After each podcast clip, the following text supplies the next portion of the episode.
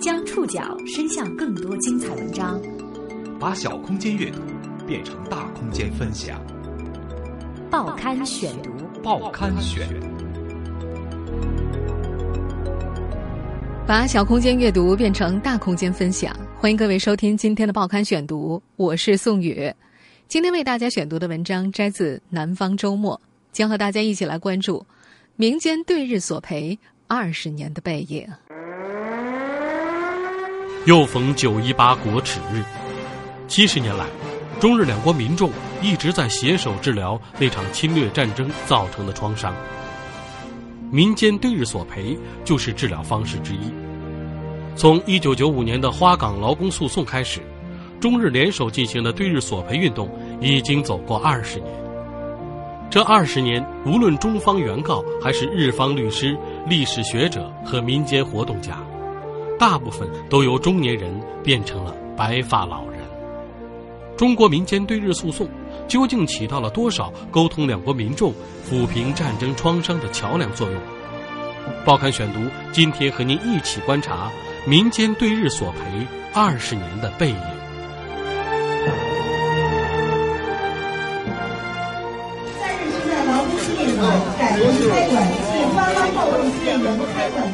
二零一五年九月一号，七十七岁的旅日华侨林伯耀兴奋地从日本到了天津，他来参加一个仪式——花岗事件纪念园的开园仪式。第二次世界大战后期，日本为了弥补劳动力不足，将四万多名中国战俘和普通百姓强行掳往日本，从事重体力劳动。其中被强掳到日本花岗的中国人不堪屈辱，进行了自杀性的暴动，震惊了整个日本。用五年时间建成的花岗事件纪念园，坐落于天津烈士陵园中。西侧的一面黑色大理石名录墙上，镌刻着六千八百三十个死亡劳工的名字，作为永久纪念。这个纪念馆是由日方。也就是当年使用劳工的日本鹿岛建设公司出资修建的。一九九五年开启的花岗劳工对日诉讼，是中国民间对日索赔第一案，最后以和解收场。林伯耀带着幸存劳工递交起诉状的日子，六月三十号，是当年暴动的日子。然而，对这起索赔案的结局，中国民间的评价截然不同。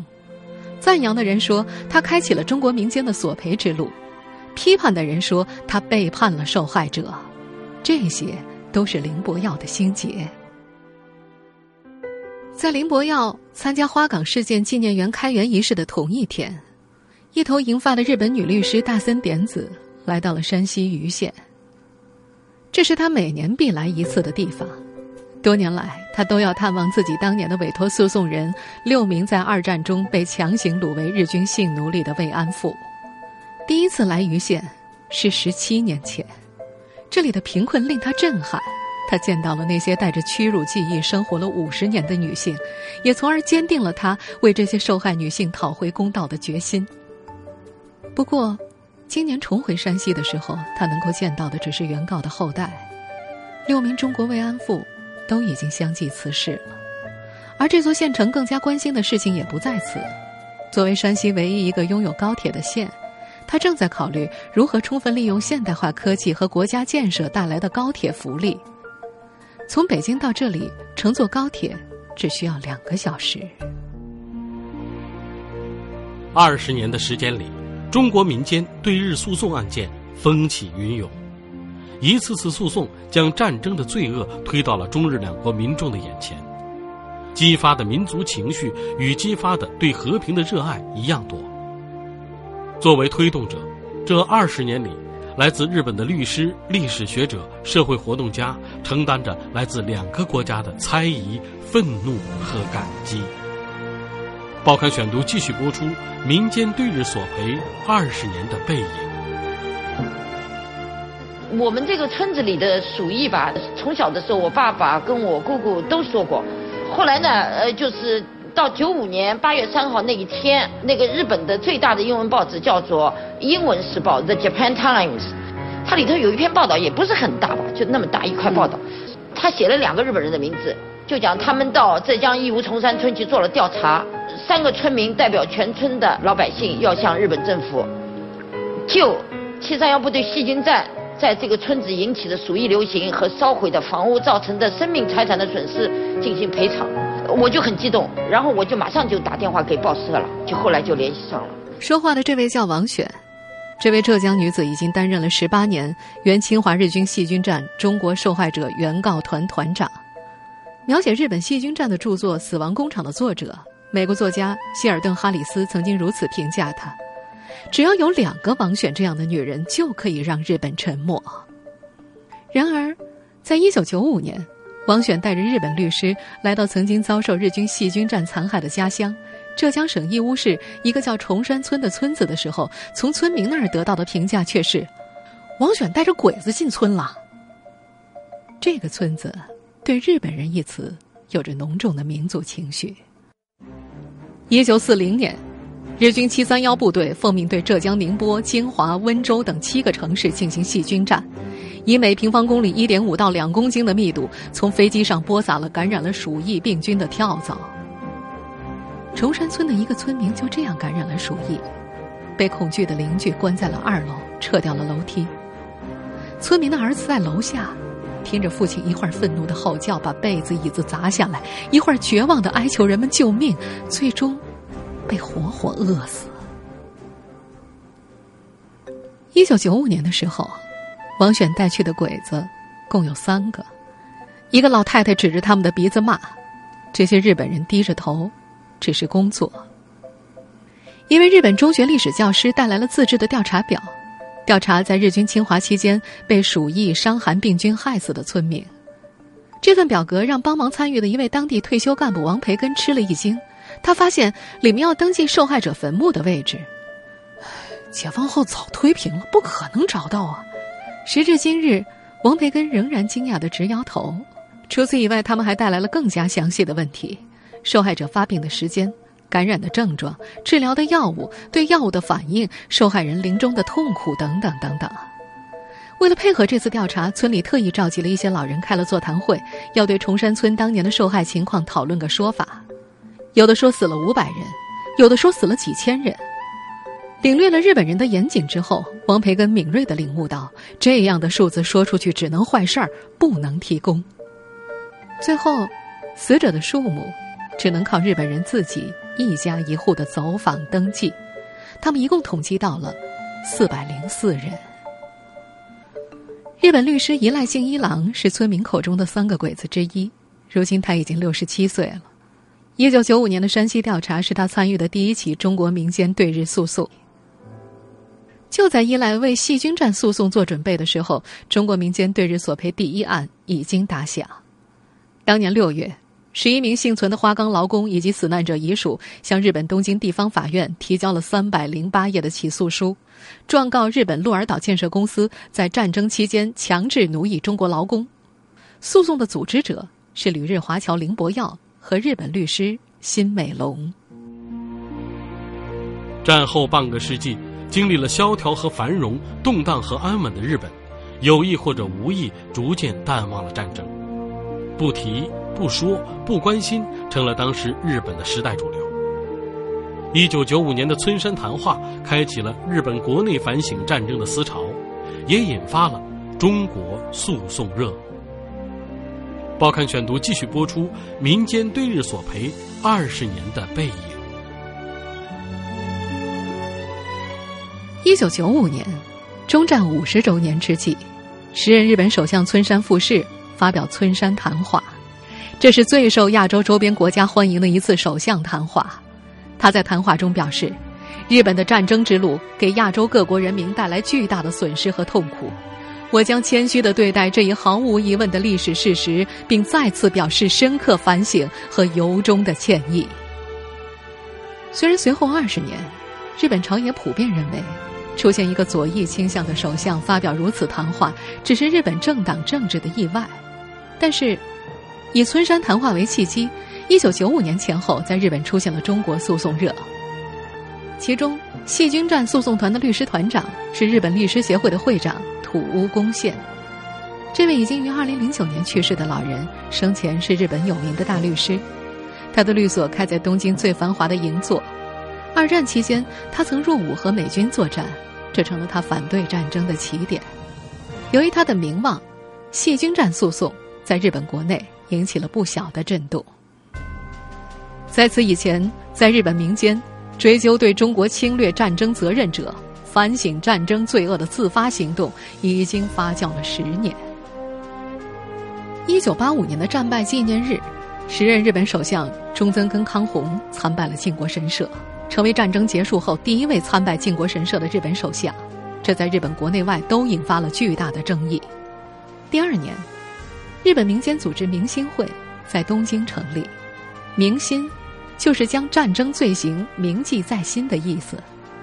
左翼政党成员、社会活动者、大学教授、普通市民纷纷加入。为了推动对旧日本帝国时期战争罪行的研究，明星会促成了一项影响深远的运动：通过民间募捐，将亚洲太平洋地区的战争受害者请到日本来做证人。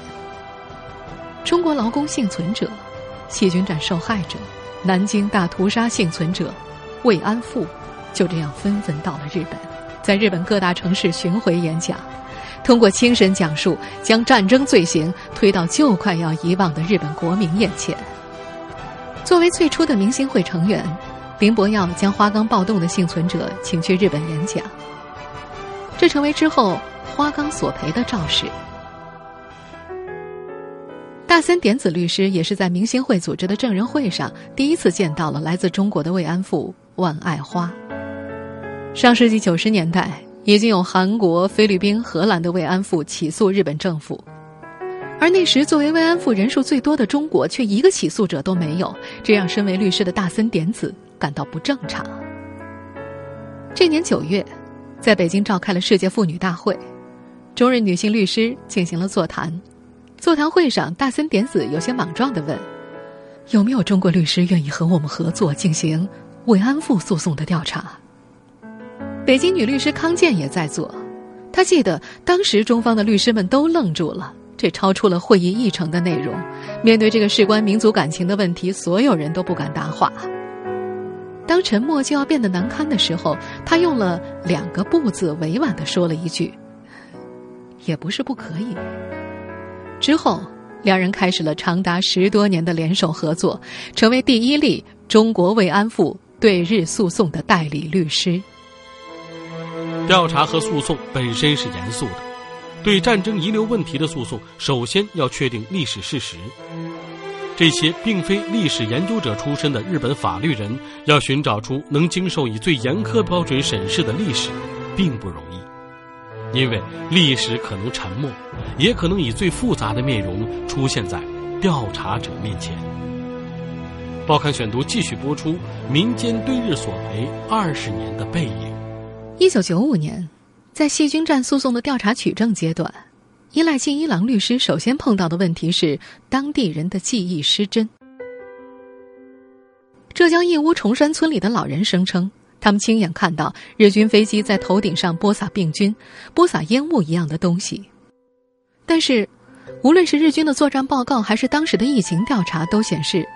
这不可能。事实上，崇山村的鼠疫是从其他遭播撒的地区二次传播而来。证言和历史资料抵触，在法庭上提交的话会造成矛盾。上世纪五十年代，在崇山村召开过一次针对细菌战暴行的控诉大会，村民们当年都参加过。会上群情激愤，却没有进行科学有序的统计取证工作。记忆也在充满国仇家恨的控诉当中渐渐变形。一赖信一郎说：“他们在记忆当中已经形成了细密的故事了。”一直到调查结束，依赖也无法说服老人。而在湖南常德，与崇山村的受害历史被反复诉说不同，这里的细菌战受害者长期处于失语状态。东京女子大学教授聂丽丽接受依赖律师邀请。对湖南常德的细菌战受害情况进行调查。法庭作证之后，一直沉默的日本法官突然问他：“之前是否了解这样的历史？”聂丽丽承认，自己之前从没听说过。鼠疫，在当地叫做瘟，得了是要被瞧不起的。受害者没有说出来，也没有人去搜集整理。让聂丽丽印象最深的是，她去调查的时候，一位七十多岁的老太太，即使意外摔断了腿，也要等着见她。她的父母都死于日军播撒的鼠疫，而之后的数十年，她从来没有告诉过别人，包括自己的丈夫和儿女。历史可能沉默，也可能以最复杂的面容出现在调查者的面前。这二十多年来，陆续展开的中国民间对日诉讼，几乎都有着一样的过程。中国受害者和日本律师签订委托书，日本律师与中方参与者联合调查取证，诉讼全在日本法庭进行，由日方负责。中国原告和证人出庭作证，日本民间的和平团体则在法庭之外进行宣传造势。但是，所有的案件都败诉了。从一九九五年至今，二十七件中国民间对日诉讼，法院对于日方加害和中方受害的历史大多进行了确认。慰安妇问题、细菌战、七三幺部队人体实验、中国劳工被强制奴役等等，都在法院的判决当中得到了支持和承认。但是，二零零七年，日本最高法院对中国劳工索赔、细菌战诉讼。慰安妇问题，分别就相关诉讼进行了终审判决，驳回原告一切请求。王选说，这个判决之后，在日本的诉讼大门基本上就关闭了。然而，败诉不等于失败。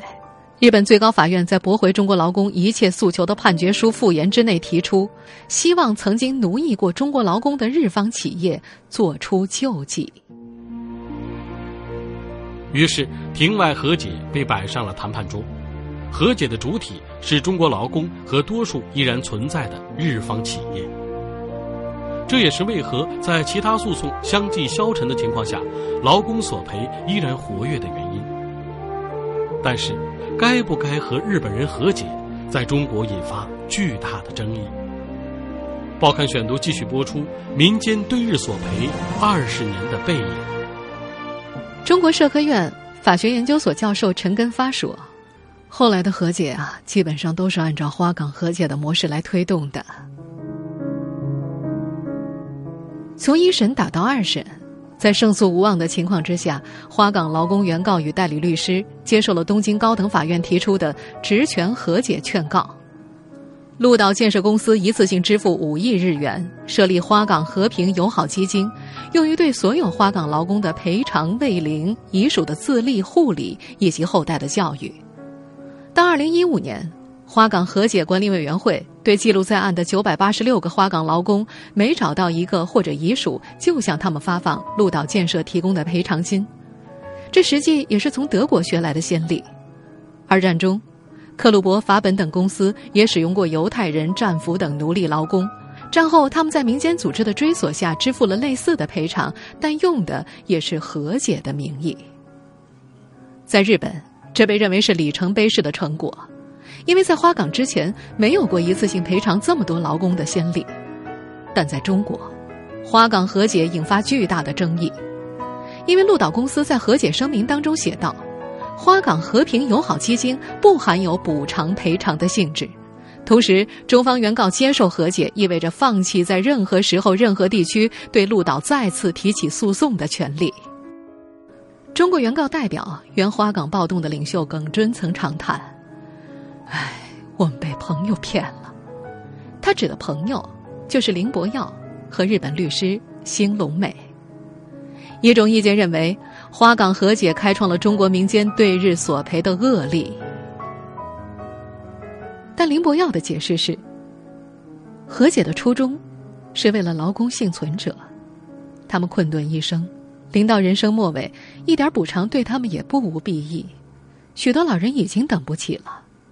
林伯耀说自己曾经去耿尊的家里向他说明情况，开始耿尊表示理解，但后来还是反对。巨大的争议之下，日本律师辛美龙大哭，心脏病一度突发。林伯耀回忆，他和辛美龙说：“你不要急，中国人会理解你的。”更多的劳工诉讼案，也是以这种和解结束的，写入谢罪字样的极少。而每一次和解都引发了中国国内巨大争议，这些和解到底是丧权辱国还是中日友好的证据，成了一点就炸的话题。一些劳工索赔团体也分裂成了反对和解的强硬派与支持和解的现实派，甚至到了互相指责叛徒、汉奸、没骨气的地步。一位日本律师曾经无奈的表示：“唉，作为中方受害者，不能明确发出统一的声音，这是一件非常尴尬的事情。”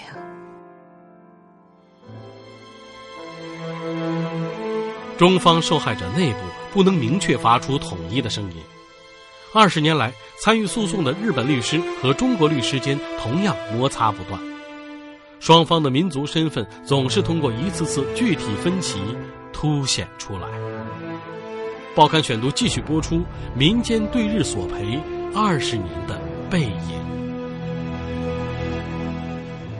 现今有两件民间对日诉讼仍在持续。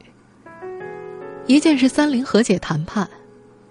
作为曾经奴役中国劳工最多的日本公司，三菱材料预备与中方受害者达成全面和解协议，作出赔偿和道歉，将向每名受害者支付人民币十万元，支付对象共计三千七百六十五人。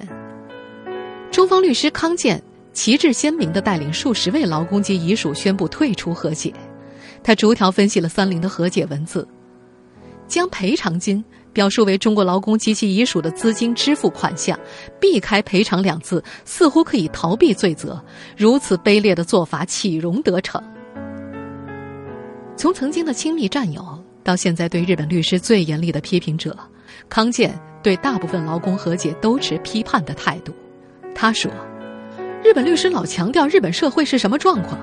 我说，那要是因为日本社会是不容事实真相的社会。”我们的受害者就得忍气吞声，打掉牙咽肚子里了吗？这让林伯耀有些遗憾。原本中日双方协议签字的酒店都订好了。另外一件还在进行的对日诉讼，是依赖金一郎律师正准备的重庆大轰炸诉讼二审，针对日军侵华时期对重庆地区无差别轰炸的诉讼，二零一五年二月第一审宣告败诉。作为代理律师。依赖静一郎正在准备上诉，近十年的一审时间，他向法庭递交的证据多达上千份，由日方学者和中方学者分别撰写的大轰炸鉴定报告有上百万字。让依赖骄傲的是，每一次当原告律师举证完毕，被告方律师从来不质询，他们也知道中方的证据无可辩驳。然而，这是一件不被看好的诉讼。原侵华日军细菌战中国受害者原告团团长王选说：“日本最高法院判决之后啊，新的诉讼能够胜诉的可能性已经很小了。不过，王选明白依赖的用意，他想用诉讼将民间索赔的问题延续下来，不让它冷却，被盖棺定论。和劳工诉讼原告团一样，重庆大轰炸原告团内部也出现了矛盾。另外。”中方律师团首席律师林刚对日本律师依赖也有不满。二零一二年，林刚希望将重庆大轰炸纳入国防教育的素材。在这年六月，重庆大轰炸民间对日索赔联席会议上，他将这个提议写入了一份重庆宣言。没想到，在座的依赖当即就站起来反对。从日方的角度也可以理解，但是重庆宣言应该是面向世界，包括面向日本民众。这时候提加强国防就不大合适。四川大学历史教授刘世龙见证了双方的冲突，依赖拍了桌子，中方也有人挥了拳头。刘世龙说：“我理解他的反对啊，因为爱国主义这个词最初就是日本从西方翻译过来的，后来被用作宣扬军国主义。在这二十年里，双方的民族身份。”总是存在微妙的摩擦，通过一次又一次具体的分歧凸显出来。这二十年，无论中方原告还是日方律师、历史学家和民间活动家，大部分都由中年人变成了白发的老人，而那些老人们，则大多消失在二十年的光阴里。对日诉讼已经进入尾声，它究竟起到了多少沟通两国民众、抚平战争创伤的桥梁的作用？每一个人都有每一个人的看法。在中国和日本这对离不开的邻居之间，它从来都有说不清的微妙位置。